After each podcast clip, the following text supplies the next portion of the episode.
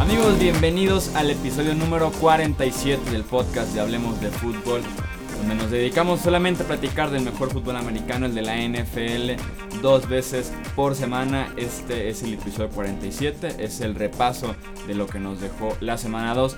Yo soy Jesús Sánchez, es un placer darles la bienvenida a este nuevo episodio. Aquí no hablemos de fútbol.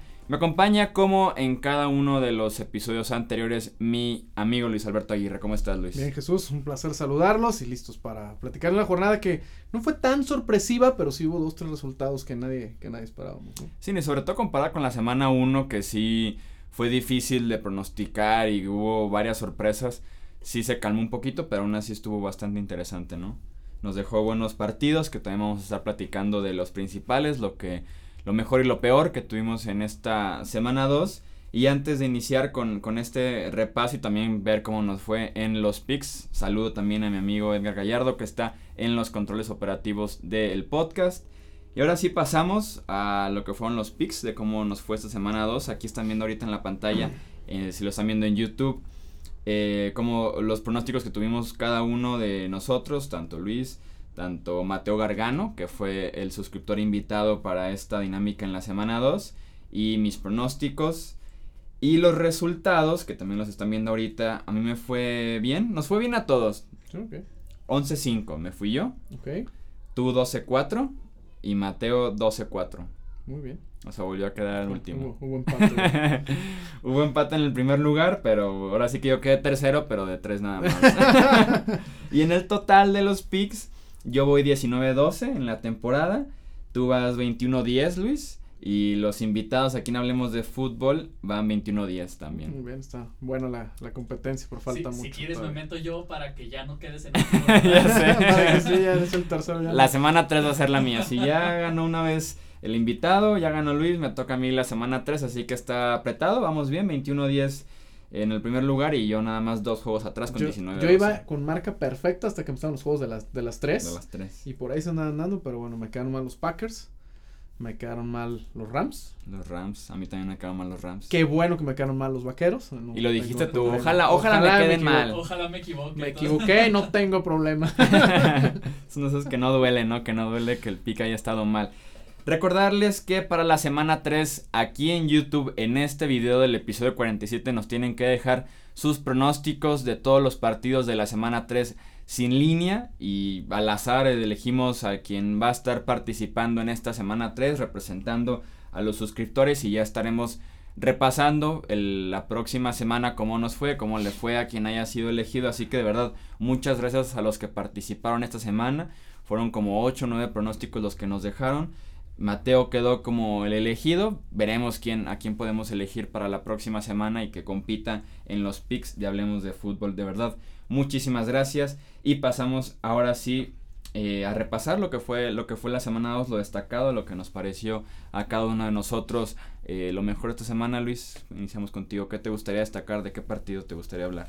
Bueno, yo creo que digo, todo el mundo va a querer hablar del, del Patriotas Nueva Orleans, del Raiders Jets, del Broncos Vaqueros. Pues vamos a empezar con los Patriotas, ¿no? Digo, después de la sorpresiva derrota que tuvieron en casa para abrir temporada contra Kansas City, te lo dije yo en el capítulo anterior, pobres de los Santos, porque los Patriotas no buscan quién se las hizo, sino quién se las pague. Uh -huh. Y así fue. Tom Brady, ya volvían comentarios, ¿no? De que Tom Brady, ¿no? Los 40 años y vuelve a callar bocas de la manera espectacular. El mejor primer cuarto un, de su carrera un gran con partido. tres touchdowns. Y además, como decías, ¿no? Tantos días para programar un partido, para sí. hacer el plan de juego. Y contra un equipo bastante malito. La verdad es que los Santos eh, dejan mucho que desear. No, no les pudo tocar, eh, ahora sí que les tocó bailar con la más gorda. Sí. Y bien por Bill Belichick, que vuelven a demostrar y vuelven a, a, encaminarse, ¿no? Lo que habíamos dicho, ni eran tan malos los Patriotas, ni son tan buenos los, los Chiefs, que ya hablaremos de ellos, ¿no? También. Sí, así es, Brady rebotó bien, rebotó bien, como bien dices, una muy buena eh, actuación. A Nueva Orleans le pesó y muchísimo esas formaciones de cinco abiertos que sacó Nueva Inglaterra mezclando entre receptores, running backs y alas cerradas y encontraban simplemente el mejor matchup, ya sea un corredor con un linebacker o Gronkowski con un linebacker. Se aprovecharon bastante de, del, del, apoyador novato Alex Ansalon, permitió dos touchdowns, primero a Rex Burge, después a Rob Gronkowski. con James White lo ponían en el backfield a correr rutas verticales como justamente les hizo Kansas City 10 días antes. Entonces, ese es el verdadero esquema ofensivo que hace a Nueva Inglaterra tan peligroso, además de los nombres obviamente, pero que es un esquema y es un sistema muy bien hecho y que claramente los benefició para anotar 30 puntos tan solo en la primera mitad. Eh, y sí, Nueva Inglaterra se reencuentra con, con, la victoria, la defensiva se vio mejor. Para enfrentar a, Drew Brees y a un juego por tierra que parecía que era bastante bueno, como es el de los Saints, con tres corredores eh, destacados y muy talentosos, la defensiva se vio bien. Creo que la secundaria todavía tiene ciertas cosas que ajustar, sobre todo en las rutas que se cruzan, es cuando se arma un desastre de comunicación. Y creo que hay dos jugadores que todavía están muy por debajo de las expectativas que, se, que tenían este año y que el mismo staff de entrenadores de Nueva Inglaterra los mandó a la banca, que son Malcolm Butler y, y Branch, Alan Branch, el defensive tackle y el esquinero en el caso de Butler iniciaron en la banca y poco a poco fueron entrando y sí los criticaron en, en, las ruedas de prensa que hubo esta semana después del juego en contra de los Saints. Entonces son dos piezas muy importantes que si se empiezan a reencontrar con su juego, regresa a Donta Hightower, la defensiva debe estar bien en términos generales. ¿no? Sí, y también eh, qué bueno por Gronkowski que parece que solamente fue un susto, ¿no? La, lesión. Pero sí, eh, en Inglaterra lo que lo que te comentaba antes de entrar al, al aire, ¿cuánta, hace cuánto que no pierden dos partidos de manera consecutiva entonces lo vuelven a hacer bien y creo que de aquí ya se van a ir encaminaditos a, ganar sus 12, 13 partidos en, la temporada, ¿no? Si no hay lesiones, por supuesto. Sí, sí, así que todo, todo bien en, en la casa de los Pats. Pasamos, a mí me gustó bastante también el juego de Minnesota en contra de Pittsburgh que ganaron los Steelers de alguna manera fácilmente porque Sam Bradford se lesionó la rodilla en este primer juego de la temporada. No se hizo mucho ruido, entre semanas se le hicieron exámenes, Salió a probar la rodilla, simplemente no le dio media hora antes del juego, así que inició Case Keenum y ya eso medio te decía hacia dónde iba el partido. Lo que a mí me, lo que yo destaco de este partido es que Martavis Bryant, el receptor que en talento fácilmente es de los 10 mejores que tiene la NFL, creo que finalmente podemos decir que regresó. Eh, tuvo un, una ruta de rápido adentro, 27 yardas, que tomó a las 2-3 yardas y se la llevó a la casa. Tuvo una recepción larga de 51 yardas, provocó una interferencia defensiva en una ruta también en un bombazo. Entonces, finalmente se ve que ya se empieza a quitar ese óxido que se le vio en la pretemporada, se le vio en la semana 1. Y los Steelers creo yo que se dieron cuenta que en lugar de quitar el óxido por medio de rutas de pase pantalla, rutas muy cortas, sí podían estirar el campo con él como lo hacen normalmente y que todo iba a estar bien y creo que se notó bastante que Brian ya finalmente empieza a retomar su juego y si le agregamos que a esta ofensiva estuvieron muy callados Antonio Brown y Livion Bell y de todos modos tuvieron un partido muy productivo, sabemos de lo peligroso que pueden ser este esta cuarteta incluyendo a Big Ben. Sí, de hecho yo creo que lo más importante para, para Pittsburgh es darse cuenta del gran potencial que tienen y digo, si lo, lo saben, lo saben aprovechar, si no hay lesiones, si el sistema de juego, eh, como dice, sigue estirando y dándoles oportunidades a los receptores, Ben, Roethlisberger puede tener una temporada brutal y por supuesto tener un, una temporada que termine bien profundo en los playoffs, ¿no? Una final de conferencia otra vez, o por qué no pensar en, en destronar a los Patriotas, pero si es de miedo la ofensiva de Pittsburgh, yo, yo como que se tardaron, como mencionas, un poquito, ¿no? O sea, el, el, el alto octanaje, octanaje, perdón, no les había terminado de llegar yo creo que ahí van y van a ser uno de los equipos sin duda contendientes eh, y muy espectaculares a la ofensiva, que no era el sello de los acereros, ¿no? que eran un equipo más defensivo y que también en la parte defensiva eh, se han visto bien. Entonces yo creo que Pittsburgh, anótelo como uno de los grandes candidatos al Super Bowl. Sí, aprovecharon que también la línea de Minnesota es bastante mala, la línea ofensiva, y el pass rush estuvo llegando constantemente. TJ Watt se ve bien, eh, Chiquilo incluso se ve bien, entonces sí la defensiva puede que finalmente no sea la gran debilidad, sí sea el lado eh, menos fuerte que tienen los Steelers, pero que no se vea la gran diferencia entre ofensiva y defensiva que hemos visto normalmente y que les pesa sí o sí en enero a los Steelers. Sí, nada más va a ser bien importante el, el, home field advantage, ¿no? El poder, poder ganar esos juegos importantes para tener, para poder recibir la, la postemporada en casa porque pensar en un playoff visitando Gillette Stadium o, Kansas o Denver son el tipo de lugares en los que Pittsburgh le cuesta mucho trabajo ganar. Entonces para ellos es importante eh, tener una muy buena temporada regular para tratar de recibir los playoffs en casa y hacer diferencia. Así es, entonces pues eso es lo que opinamos del Steelers Vikings. Pasamos al Cowboys Broncos de una vez. ¿Jugaron los vaqueros? Así, eso se resume. Yo no, los vi. Eso, lo, no los eso vi. lo resume.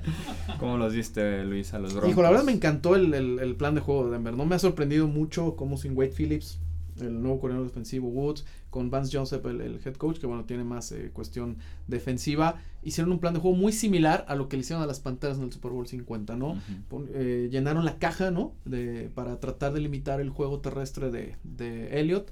Ocho yardas. 8 yardas o 9 yardas. 9, nueve carreras, 8 yardas. Ocho ¿no? yardas. brutal. En el tercer cuarto estaba en menos una, creo, Sí. ¿no? Y además, eh, eh, la, la facilidad que tienen los esquineros de Denver de poder, de poder cubrir en el hombre y hombre a, a- a los receptores, les permitió poner, ¿no? Llenar la caja, ¿no? La zona de backers, todo eso para tratar de contrarrestar a, a Elliott. Lo hicieron muy bien. Von Miller tuvo dos capturas nada más, pero es impresionante la cantidad de presión que tuvo, ¿no? Entonces ahí te habla de la valía de Von Miller y los neutralizaron y bueno, la verdad es que pues se, se, se vieron muy mal los vaqueros, pero también hay que darle el crédito a esa defensiva. Lo que te dije, ¿no? Prescott no estaba acostumbrado a jugar contra un público tan hostil, no lo dejaban escuchar.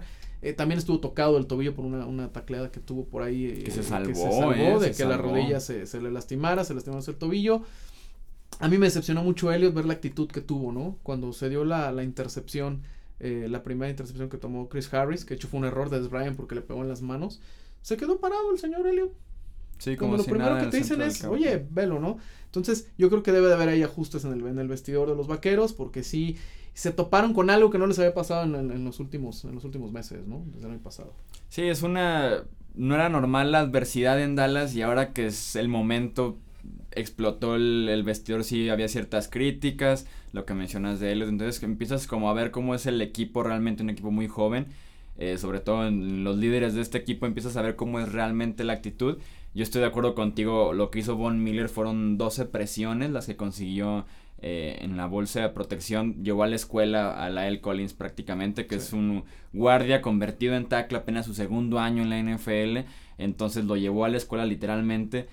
Y lo que a mí me parece incluso más sorprendente es lo que pasó del otro lado de la línea. Sí. De Shaquille Barrett, quien está supliendo a Shane Ray y que con DeMarcus Ver la temporada pasada era como entre el tercer, cuarto pass rusher, se ha convertido en titular mientras está Ray, mientras regresa Ray de la lesión.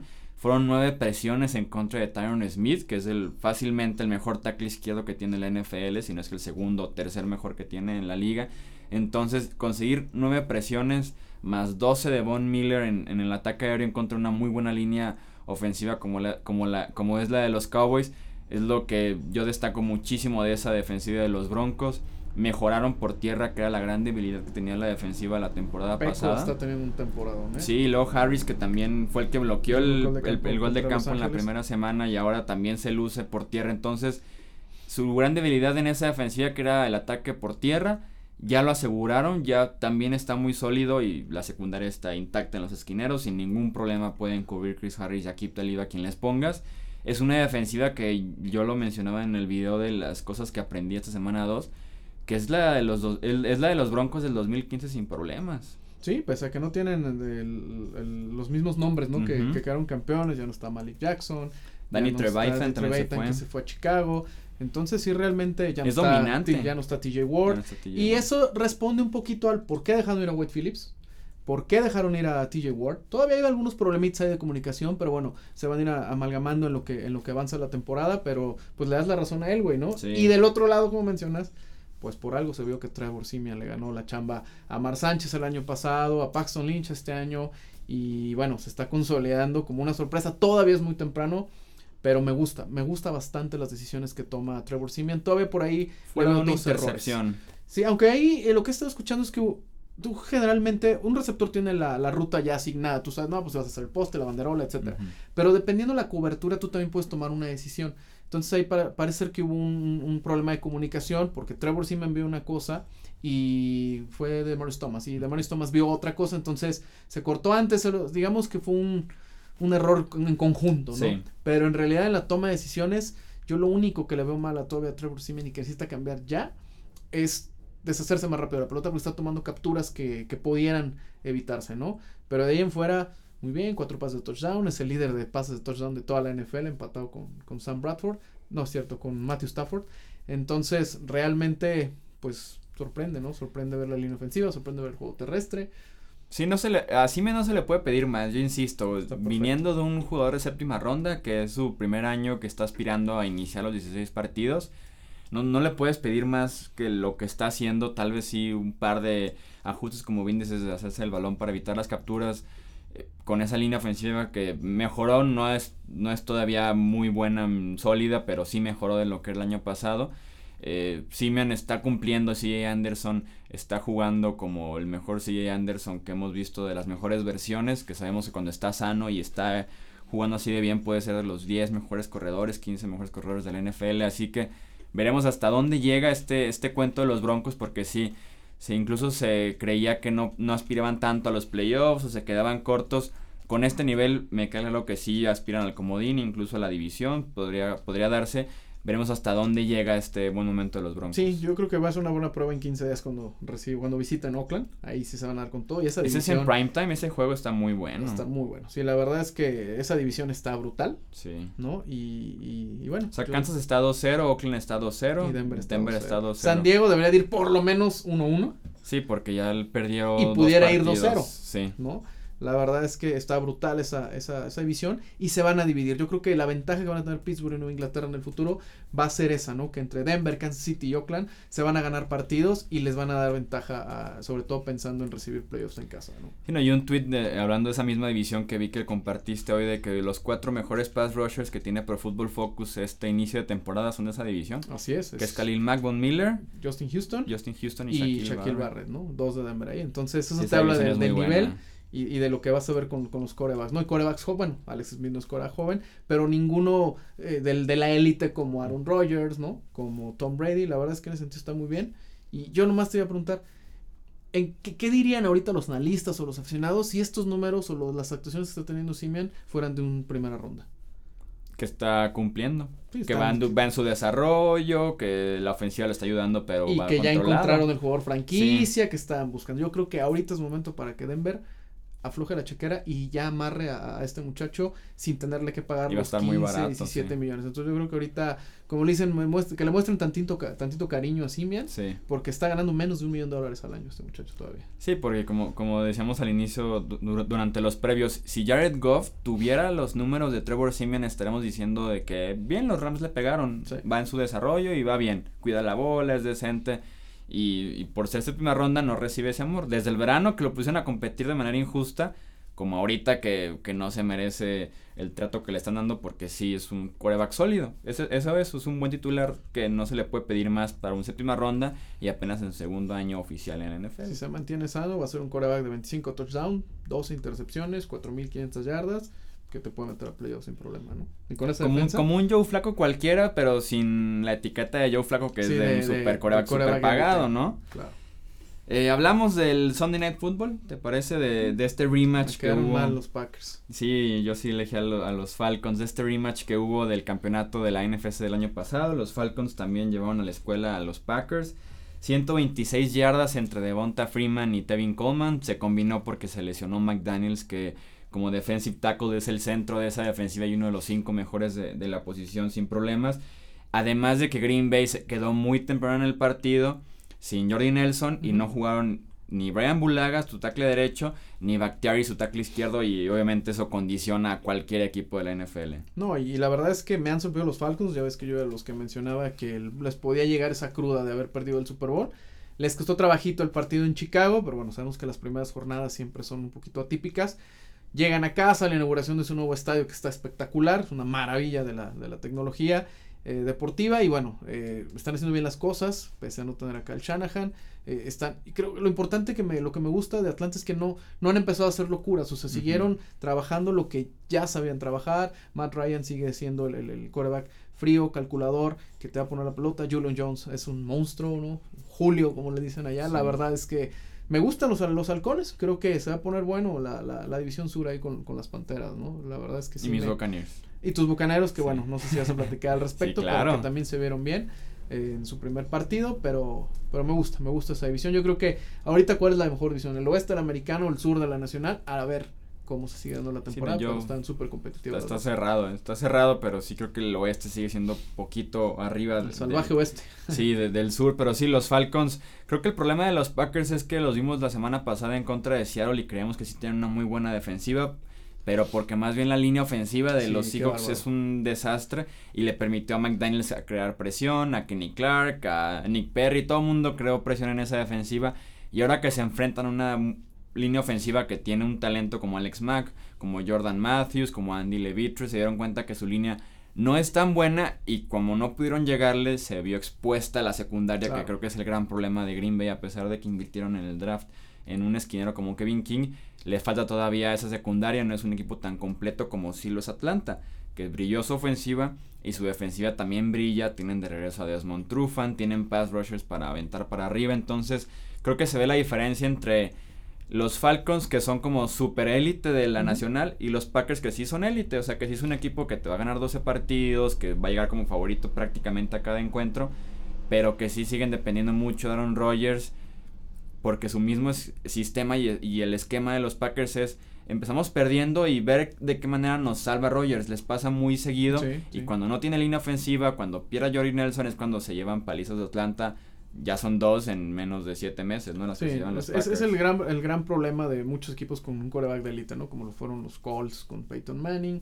ahora los, los Con Andrew Locke también. con Andrew Locke que también está haciendo, eh, se les olvida construir defensas, ¿no? Y ya vimos que las defensivas son los que ganan los campeonatos, el año pasado los Patriotas no era una defensiva tan espectacular, ¿no? No tenía el apodo que tienen otras, pero realmente fue muy efectiva, fue la que menos puntos permitió y se tradujo en un título, ¿no? Entonces, creo que Packers los Packers ya deberían empezar a trabajar eso porque se les puede acabar, se les puede cerrar pronto la ventana porque Aaron Rodgers ya no es un chamaco.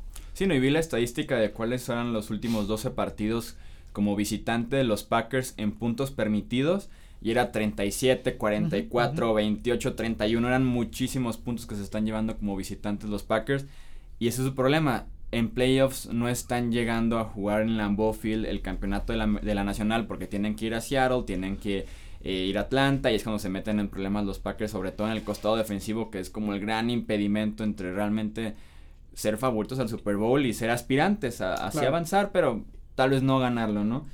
Pero, pero sí estuvo, estuvo bueno también ese partido. Eh, Chicago Tampa Bay, yo tengo que mencionarlo a mis Buccaneers. Medio tiempo, 26-0 en su primer partido de temporada. Recordemos que no jugaron ellos en la semana 1. Mike Lennon lo conocían bastante bien y se notó tres entregas de balón. Pero es increíble que le hayan pagado tanto dinero a Mike Lennon los Bears. Menos mal es un error de un año. Le dan 15 este año y creo que ya nada más quedan como tres garantizos. Del próximo ya lo puedes medio cortar, medio reestructuras, sobre todo si se vive en Mitch Trubisky sin algún punto entra porque la Pues mira, ya está en 0-2. Yo está en 0-2, pone que le van a dar el balón una vez más. John Fox es de esas personas que es muy paciente, el head coach de los, de los Osos.